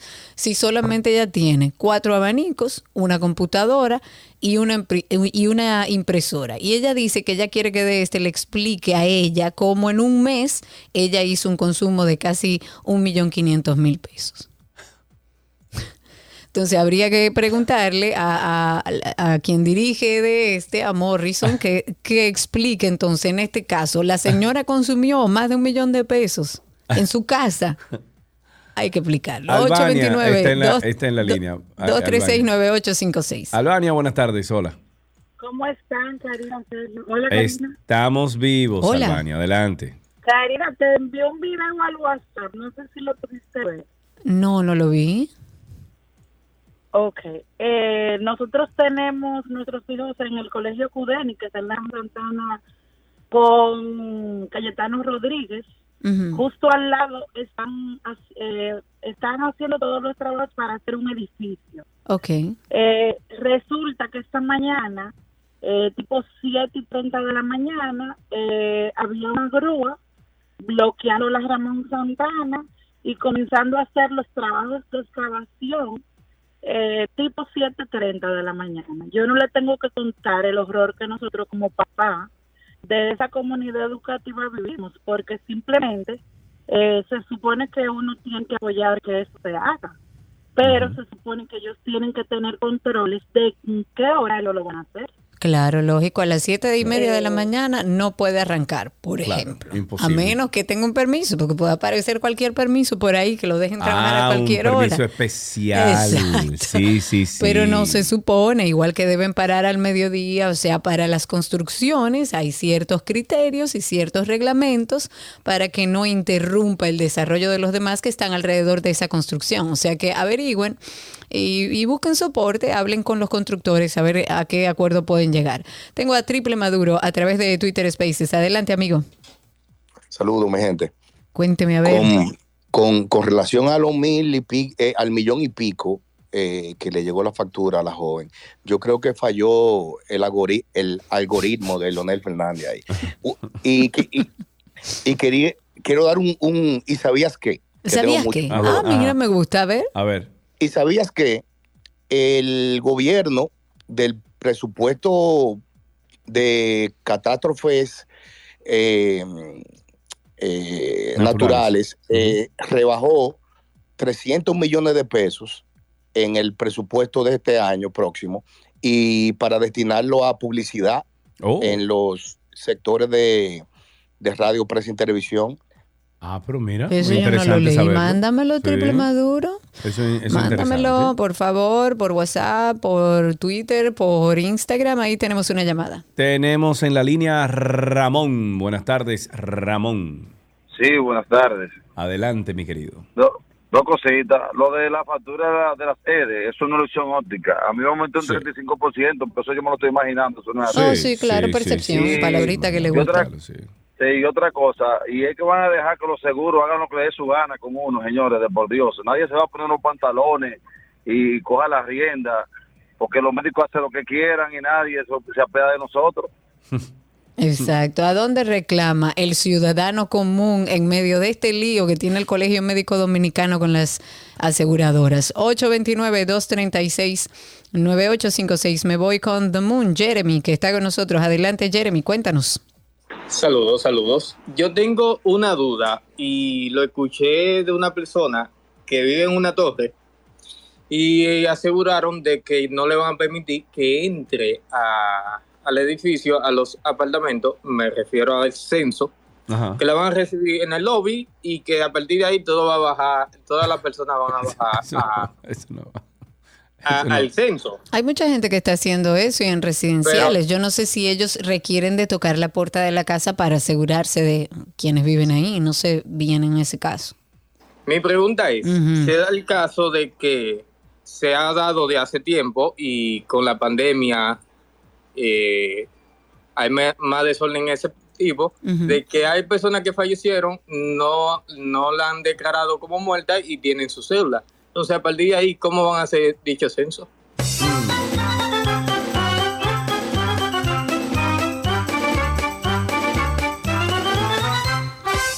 Ok, eh, hablando de otras cosas, el Departamento de Investigaciones de Crímenes de Alta Tecnología, el DICAT, ha informado que fue apresado un hombre que está acusado de clonar 49 tarjetas de programas sociales. Qué rico. Este hombre que ha sido ident- identificado como Luis Enrique Sepúlveda López es empleado de una de las esta- de estaciones de expendio de gas licuado de petróleo que está en las Charles de Gol, eso es eh, ahí próximo a Sabana Perdida. Y al momento del arresto, este señor Luis Enrique tenía en su poder 49 plásticos en blanco, en material plástico PVC, que son los que se usan eh, para las tarjetas de créditos, y él usó eso para clonar la misma cantidad de tarjetas pertenecientes a personas que eh, son beneficiarias de los programas gestionados por la Administración de Subsidios Sociales. Eh, Sepúlveda López va a ser presentado, o sea, el que encontraron con estas tarjetas, va a ser presentado ante la Fiscalía del municipio de Santo Domingo Este eh, dentro de las próximas 24 o 48 horas. Ok, em, tenemos otra persona en línea. Tenemos en la línea a Javier. Javier, buenas tardes, saludos. Saludos, Sergio Karina. Hermano, ¿qué dice? Yo creo que lo que el ingeniero Morrison, el excelentísimo director de, creo que de Sur, ha dicho. Hay, dos Morrison, uno de, de sur y uno de, de este, si mal no recuerdo. Creo que fue el de, de Sur, el, el Sí. excelentísimo joven que expuso ahí que eso es politiquería de la gente, que eso es mentira. Eh, yo creo que, Creo que fue el de, este, ¿eh? no, no el de, de sur. Bueno, cual- eh, creo que la situación aplica para, para, para Exacto, para cualquiera, exacto. Entonces ahí yo creo que es un claro ejemplo de cómo el poder ciega a los eh, a los funcionarios públicos y cómo los aleja de la realidad que vive el pueblo. Yo usualmente pagaba 5 mil pesos de luz y llevo desde mayo pagando 12 mil, 13 mil pesos de luz. Una cosa que lamentablemente tú tienes que hacer maniobras en el presupuesto mensual Claro. y dejar o de reducir tu presupuesto de supermercado, cortar por un lado o por el otro, porque como es percepción, eso no es una realidad, simplemente No, la luz subió y bueno, nada. Hay que Nada. buscar la vuelta y deja de comer porque hay que pagar la luz. ¿no? Eh, así mismo.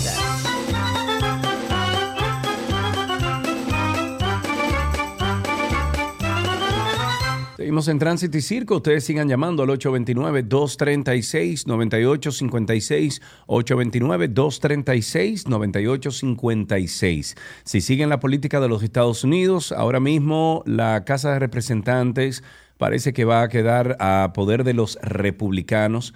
Actualmente tienen 209 eh, sitios o lugares.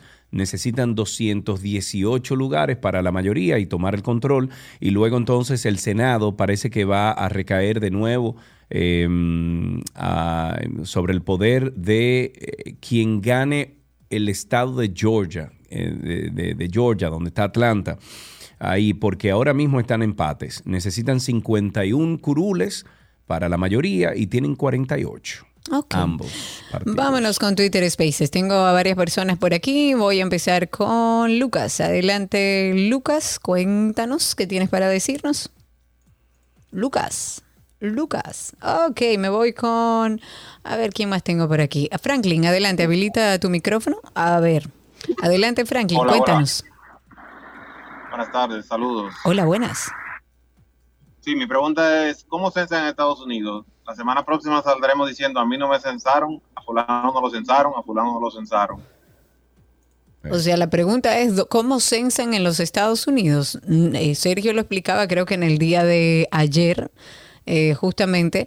Eh, no, no recuerdo exactamente a qué te referías, si era digital, si era por Censan parte, no igual, recuerdo cómo era. No, censan igual, van casa por Exactamente casa. igual. Ah, Ok. señores, hay que, hay que recordar también que un censo tiene un nivel de, eh, vamos a decir que de un, un porcentaje de error. O sea, Claro, no a todo el mundo lo Todos, censan. claro. Pero uno tiene una mejor idea de, de cómo estamos eh, social, económicamente en un país. El censo Claro. es bueno, no se lle- dejen llevar de, de No los se dejen conspiranoicos. llevar. Al contrario, siéntese y dedíquele tiempo porque en función a esa información es que se van a tomar decisiones reales. Ahí tenemos a Patricia, a, a- perdona, a Paola Chepar a través de Twitter Spaces. Paola, habilita tu micrófono, quítale el mute y así podemos escucharte al aire en Twitter Spaces. Adelante. Hola, hola, ¿cómo está Karina y Sergio? Bien. mucho tiempo tratando de hablar. Ah, pues cuéntanos. Me alegro muchísimo. Eh, yo quería era exponer una queja, un reclamo. He tratado de hablar con la gente de la DGC, Ministerio Público que siempre tiene carros o camionetas alrededor de la circunvalación. Yo vivo en el eh, cerca de la, la calle que va para el aeropuerto y la conexión que hay con la circunvalación. Y salgo y entro de mi casa a todas horas para los para llevar al niño al colegio, recogerlo, el negocio, todas esas cosas. Y es impresionante la cantidad de vehículos pesados, dígase eh, los camiones de basura, eh, tráiler con, eh, con furgones enormes que pasan por allá a una velocidad increíble. O sea, es impresionante a la velocidad. Y hay accidentes yo diría que cada semana debe haber entre uno a dos accidentes. En menos de dos meses hemos tenido dos accidentes donde dos camiones llenos de un líquido flamable han tenido accidentes. Hemos tenido que llamar a los bomberos para que eh, diluyan ese líquido y para a veces hasta sacarle la gasolina o el combustible o el, o el químico que tenga para poder movilizarlo. Un peligro total. Un peligro total. Estoy de acuerdo co- contigo. Hemos hablado de ese tema, tanto de los vehículos pesados, de los motores y carros públicos. Atención, Hugo Veras, ¿quién le va a poner las reglas a esos tres grupos de seres humanos al volante? El grupo de los que corresponden al servicio público de transporte, el grupo, o sea, eh, los motores y los vehículos pesados que andan como chivos sin ley y hasta que no sucedan más desgracias relacionadas a eso, no vamos a tomar ninguna acción aparentemente. AR está en la línea. Buenas tardes, AR. Adelante. Gracias, buenas tardes, Karina y Sergio. Hermano. A esos mismos, eh, a esos mismos que deben regularse, deberíamos buscar que regulen algo que está ocurriendo en la Churchill con lo que es la prolongación de los llamados Soler frente al supermercado que está Ajá. ¿Qué está ahí pasando? están poniendo ahí están poniendo señores algo que ya nos habíamos liberado de la estación del metro de, de transporte privado de la metro la guagua metro Ah, sí, yo no sé cómo van a girar ni cómo van a transitar en esa esquina que casi no hay vehículos de ningún tipo eso va a ser un desastre más para nuestra capital Hugo Vera que lo tome en cuenta gracias, Gracias por su Muy bien, aporte, gracias. muchísimas gracias. Tengo a través de Twitter Spaces a Ángel Castro. Adelante Ángel, te escuchamos al aire, cuéntanos. Hola Sergio, Karina, ¿cómo están? Bien. Eh, una, una- un aviso al gobierno, si necesitan dinero, más dinero para el presupuesto del año que viene, para publicidad, pachanga o lo que sea, se pueden ahorrar lo de la pintura en la calle, la señalización, los semáforos, porque eso no sirve de nada, o sea, nadie lo respeta, no hay quien lo haga cumplir. En un transcurso ahora de menos de 500 metros, yo me he topado con dos carros, un carro en vía contraria, dos motores yéndose en rojo y un motor en vía contraria. Entonces, ¿de qué sirve tanta señalización?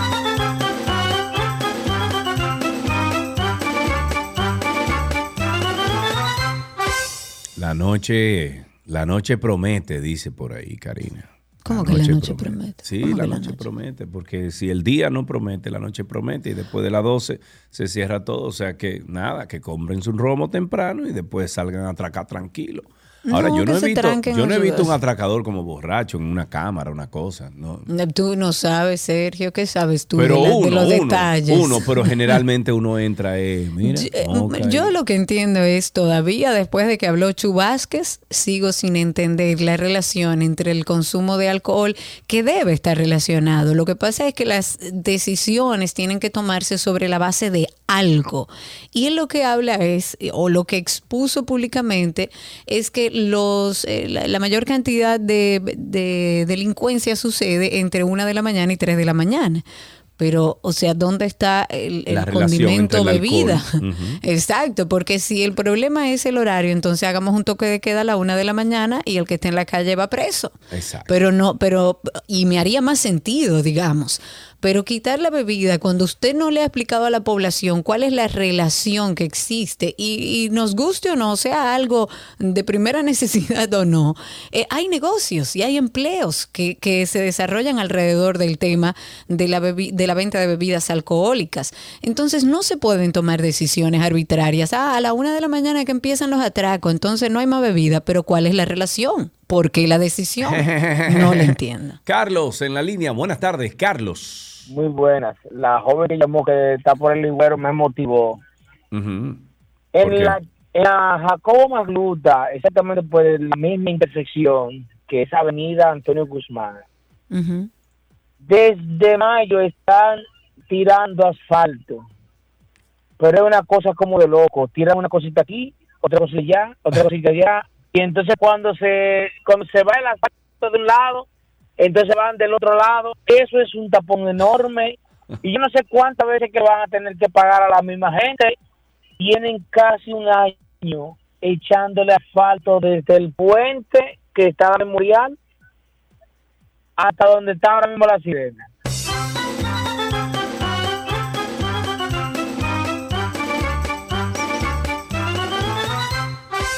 Veo a través de Twitter Spaces a, déjame ver, a Henriette Weiss. Creo que ese es el nombre. Henriette, habilita tu micrófono para que podamos escucharte al aire.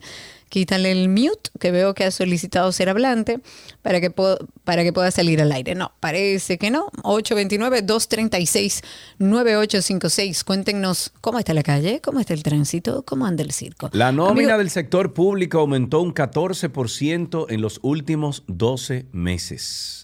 De acuerdo con estadísticas publicadas por la Tesorería de la Seguridad Social hasta agosto del 2021, la nómina del Estado contaba con 630.727 empleados. Para agosto de este 2022, cuando se actualizó el conteo de la nómina, había escalado 721.448 empleados para una diferencia de 90.721 empleados. Y ellos no de que iban a limpiar y empezaron limpiando. Bueno, No, habrán sacado las se- botellas y entraron Pal- gente a trabajar. fue. Paliza se jactaba y se llenaba la boca diciendo, el Estado Dominicano es muy grande, es muy grande el Estado Dominicano. Entonces aumentaron 90.721 empleados. No entiendo. No, no, no, no entiendo, definitivamente. Señores, qué poca eficiencia hay en este país, porque si hay 721 mil personas trabajando para 10 millones de personas mal contados, no, para 9 millones de personas mal contados. Óyeme, aquí hay una falta de eficiencia. Sí, hay En- falta de en- eficiencia, en- eso es claro, eso es cosa- clarísimo. pero, pero es horrible. Y las botellas que han agregado también ahí. Hay que ver si realmente son botellas. Henriette, Karina. cuéntanos. El conocimiento de las leyes de algunas personas que llaman es abismal, porque todo el que entierra a un muerto sabe que para llevarlo al cementerio y enterrarlo se necesita gestionar un acta de función donde quiera que haya fallecido. Por lo tanto, esa acta de función se, envía, envía inmediatamente a la cédula y ya esa, esa cédula queda inhabilitada y no se puede hacer nada con ella. Así que no, se, no es verdad que se van a censar muertos, a menos que usted tenga el muerto en su casa escondido. Y sí, claro, es la falta de información. Yo lo que creo es que la gente va eh, preguntando, haciendo preguntas alrededor del censo y me, me gusta que haya más atención. Aquí cuando se hacía el censo era como, bueno, se hizo. Sin embargo, hay mucha atención, mucho interés de, de- de los dos lados, personas que tienen sus teorías conspirativas, pero también personas que tienen, como nosotros, el interés de que esto se haga para tener la información que necesitamos. A ver, tengo a través de Twitter Spaces a Dando Caco. Amigos, cuéntanos. ¿Me escuchan? Perfectamente. Hola, hola. Son, son tantas cosas. Buenas. Sí, adelante. No, espera, que Lucas está hablando. Dame, Dando Caco, cuéntanos. Ah, bueno, pues entonces ya le voy a decir lo que le mandó a decir Hugo sobre la velocidad de los vehículos pesados. Y, Ajá, háblate con él. ajá, me llamó ya para Ah, explicar. ok. ¿Y qué fue lo que pasó? Dime. Sí, eh, él- ellos han intentado reunirse, pero no lo han alcanzado.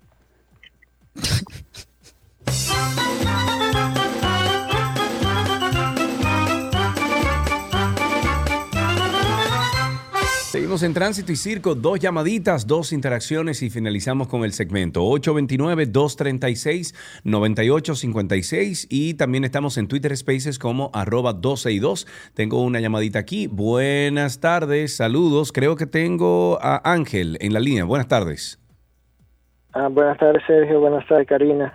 Adelante. Eh, su- suena- bien lo de la burrata. Eh, Tengo un comentario. tengo un comentario. Mire, yo buscando encontré que entre los miles de millones que se aprobaron en préstamo hubo uno para fortalecer la transparencia, rendición de cuentas y la integridad de gestión de los recursos públicos con un crédito del BID por 60 millones de dólares. Si usted multiplica 60 por 5 le da 300. Entonces, si cogimos 300 millones de, de pesos para que Furcal pudiera ser transparente, ¿cómo es que no pudimos tomarlo para comprar un radar y salvar unas cuantas vidas? Buena, buena cosa Eso esa es que tú una muy planteas. buena, esa es una muy Sí. buena analogía. Muy F de. Trainer está con nosotros a través de Twitter Spaces, pero antes quiero comentarles, y la gente lo que se pregunta es si será feriado, por lo menos para uno saber de qué manera beneficia al país o a los ciudadanos. La Cámara de Diputados, lo comentábamos ayer, remitió a la Comisión Permanente de Cultura un proyecto de ley que busca que el 10 de enero, cinco días antes de mi cumpleaños, de cada año, por supuesto, sea declarado Día Nacional del Perdón. Esta iniciativa es una iniciativa del diputado PRMista por San Pedro de Macorís, Luis Gómez Benzo. En el artículo, bueno, en uno de los artículos plantea ordenar a los ministerios de Educación y de Cultura coordinar con los ayuntamientos, juntas municipales e iglesias la celebración de actividades destinadas a fomentar la no violencia y el cese de hostilidades. Además, según otro artículo, los ministerios que les mencioné deberían incluir en sus respectivos presupuestos las partidas contentivas a los fondos necesarios para cumplir con los dos. No, no, no, Entonces, no, no, no, yo no. Esto no puede Yo no entiendo cómo que este Congreso está pensando, ¿no? De verdad que no entiendo. Yo no Tenemos entiendo. aquí a, déjame ver, a JR en la línea. Buenas tardes, JR. ¿Qué tal? ¿Cómo están ustedes? Estamos Ustedes aquí, hermano. Los, ay, los otros días yo llamé porque me da curiosidad cómo el comité del Ministerio de Obra Pública decide qué calle y qué hacer arreglar. pues parece que el comité se reunió de nuevo y decidieron arreglar las aceras de la Churchill. De la Churchill.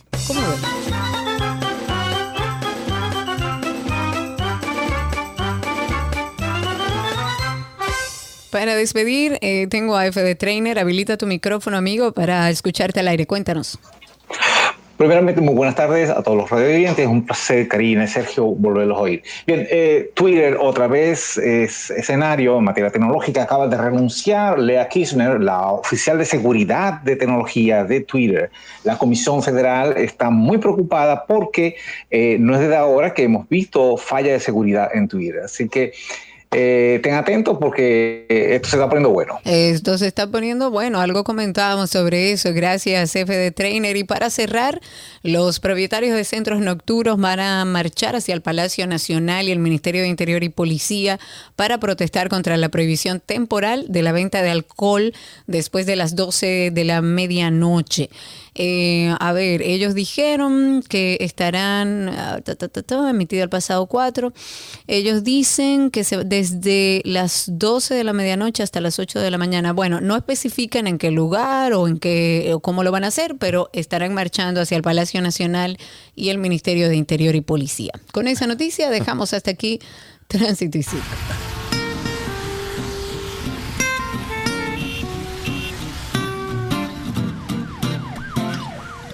Todo lo que quieres está en 262.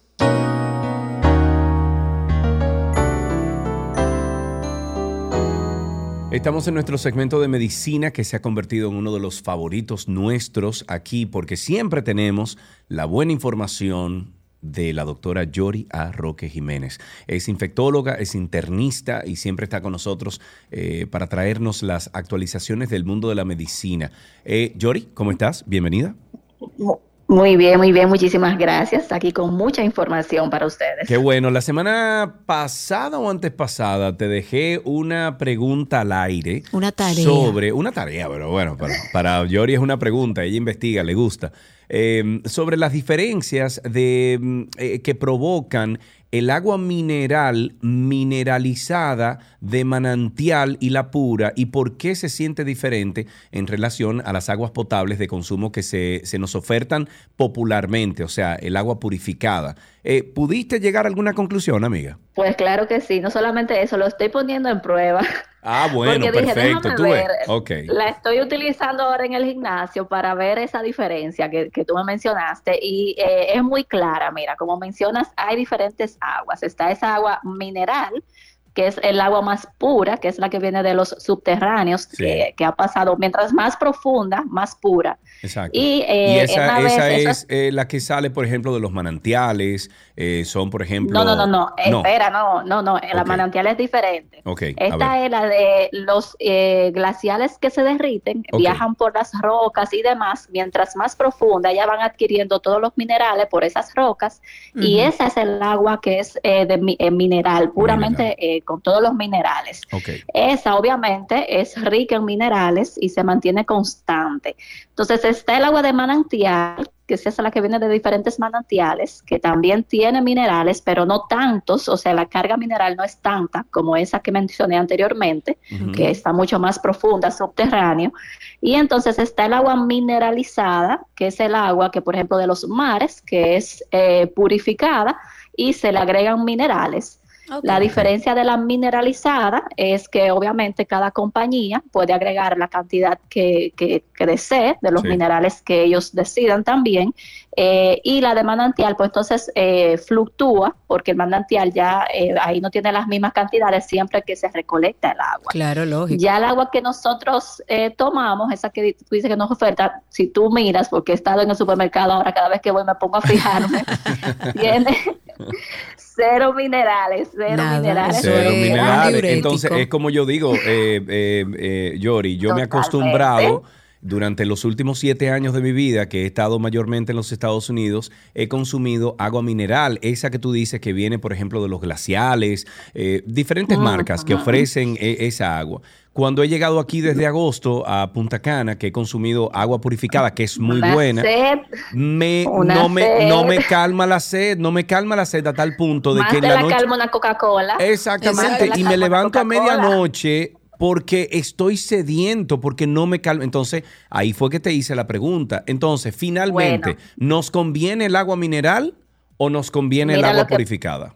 Nos conviene mineral por lo siguiente, sobre todo tú mencionabas que al ir al gimnasio, que es lo que yo estoy haciendo, yo estoy yendo al gimnasio, tú sabes que cuando sudamos tenemos pérdidas diarias de minerales, Sí. o sea, no solamente cuando sudamos, hay pérdidas diarias, por ejemplo, cuando respiramos, eh, con el sudor, con las lágrimas, eh, por las heces, por la orina, y cuando sudamos, obviamente se pierden más minerales, entre ellos está el magnesio, el sodio, el calcio, el cloruro, que no están contenidos en esa agua que nosotros estamos consumiendo. Sí. Es por esto que tú mencionabas, al tú tomar un agua mineralizada o un agua mineral que tiene estos minerales, tú repones esa pérdida que tú tenías y ya entonces se te quita la sed. Pero mientras tú no repones, porque esos minerales normalmente uno lo consume en la dieta diaria, Sí. sin uno darse cuenta, porque ellos eh, constituyen como el 5%, 4 o 5% de todo el contenido de lo que nosotros tenemos en el cuerpo, pero obviamente mientras tú lo estás necesitando, el cuerpo te lo está pidiendo y lo hace con la sed, con la debilidad, con la fatiga y diferentes otros síntomas. Ok, fin- Entonces, lo Sí. ideal es que si haces ejercicio de tomar agua eh, mineral o mineralizada. Ok, una última pregunta porque precisamente nuestro amigo Pedro me está diciendo, yo le he hecho eh,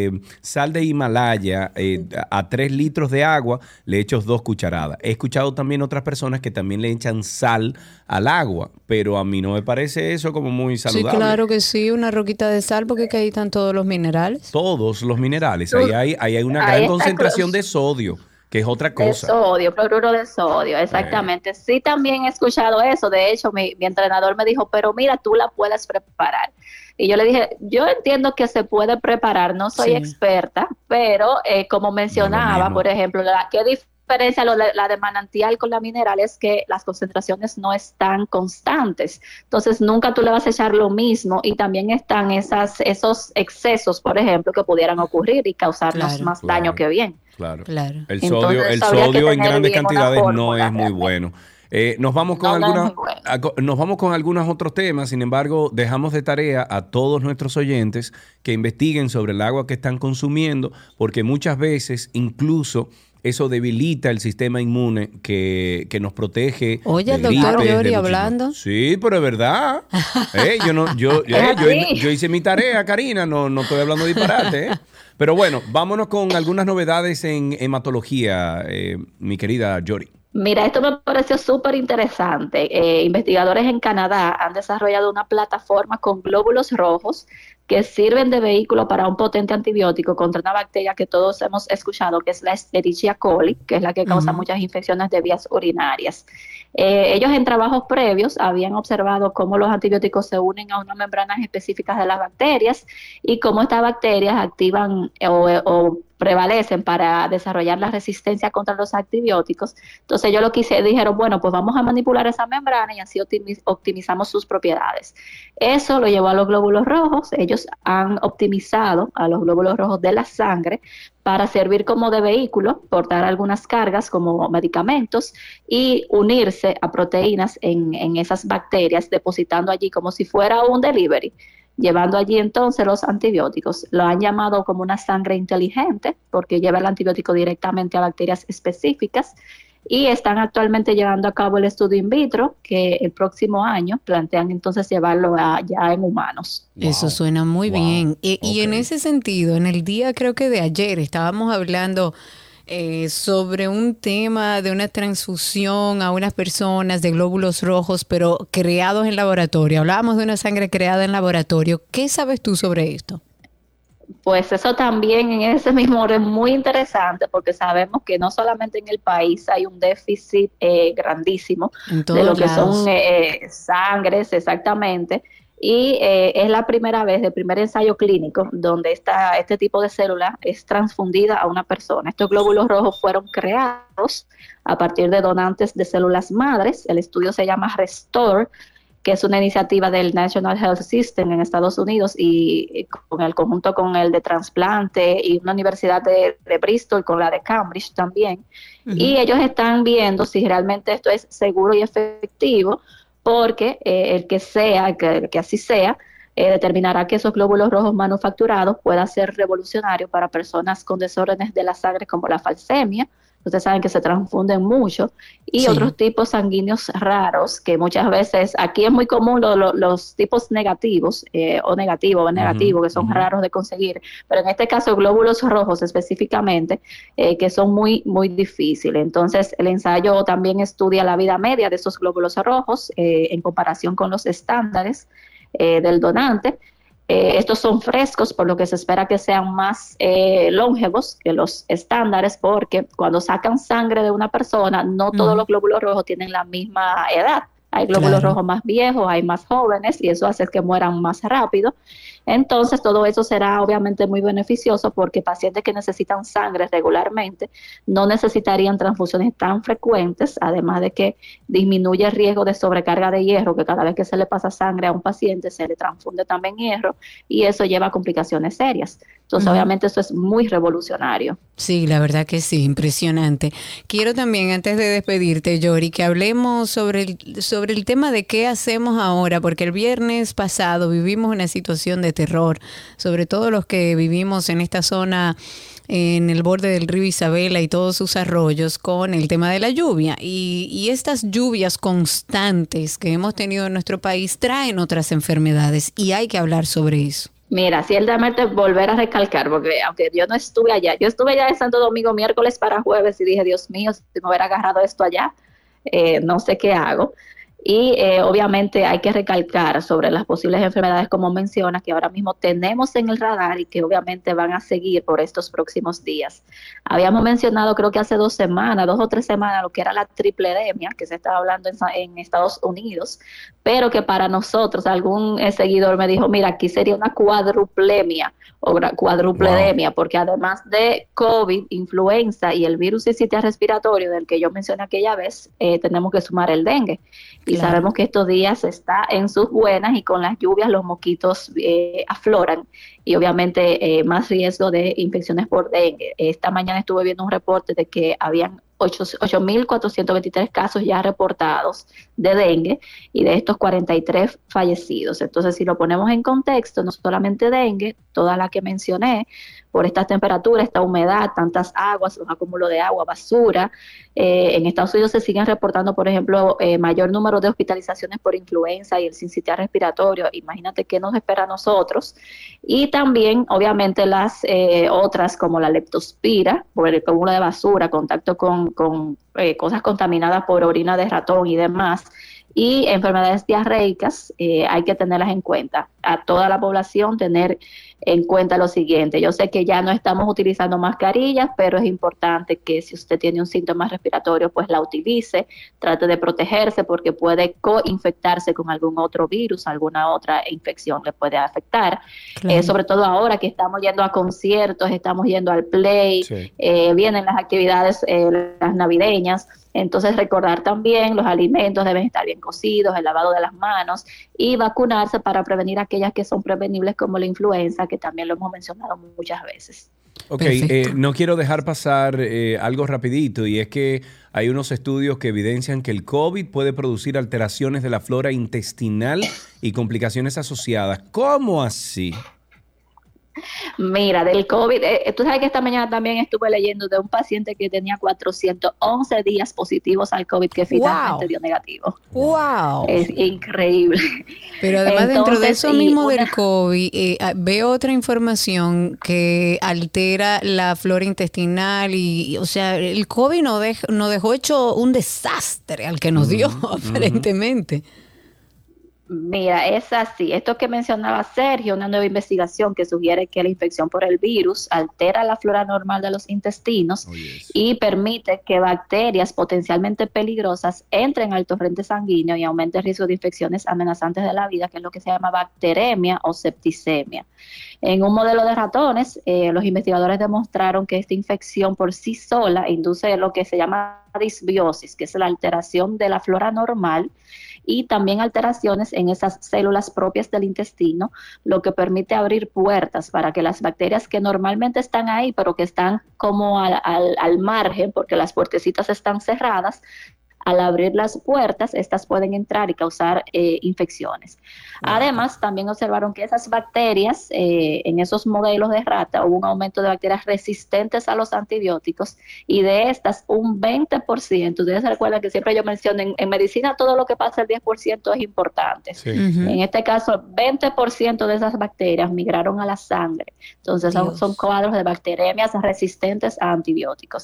Y todo esto, sí, como menciona Karina, relacionado a la infección por el, por el SARS-CoV-2. Ok, eh, bueno, yo creo que se va a quedar algunos, se van a quedar algunos temitas, eh, Yori, pero tenemos que finalizar lamentablemente. Sin embargo, siempre agradecemos toda la información que comparte con nosotros. Un beso grande, Yori. Cuídense mucho. ¿eh? Adiós, adiós. Hasta aquí Medicina con la doctora Yori A. Roque Jiménez. Ya regresamos. Bye, Yori.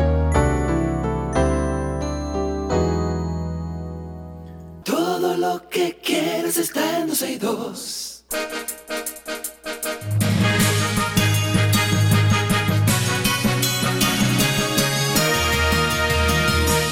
Estas son algunas noticias actualizadas. Se instaló en el país una sede representación de la Asociación Latinoamericana de Derecho Médico de una organización internacional que trabaja para que los servicios de salud se ofrezcan de manera segura en la parte jurídica. Pero también creo que tiene que ver un poco con la relación de los médicos con los pacientes, disminuir un poco los conflictos judiciales, con el tema de servicios de salud y todo lo que estamos viviendo nosotros.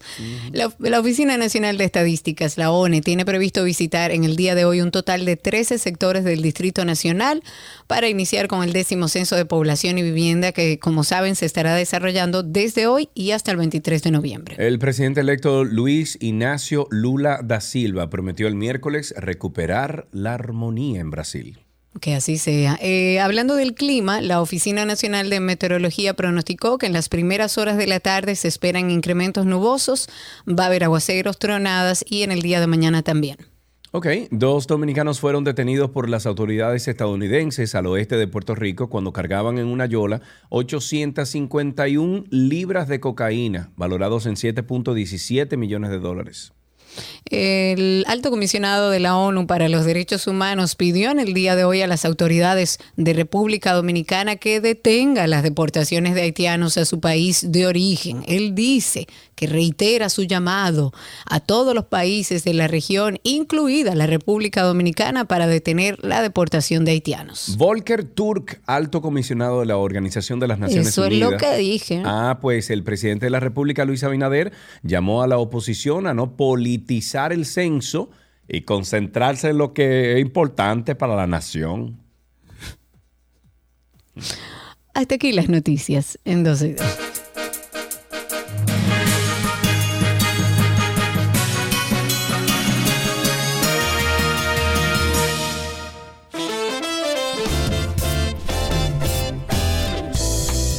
Despedimos este espacio. Gracias, muchísimas gracias por estar e- entre nosotros en el día de hoy. Recuerden que seguimos en contacto a través de nuestras redes como 12 y 2. Estamos en todas las plataformas sociales. También como Karina Rauri, Sergio Carlo y busquen por ahí nuestro podcast de Karina y Sergio After Dark. Ok, todo lo que ella dijo. Adiós. Bye bye.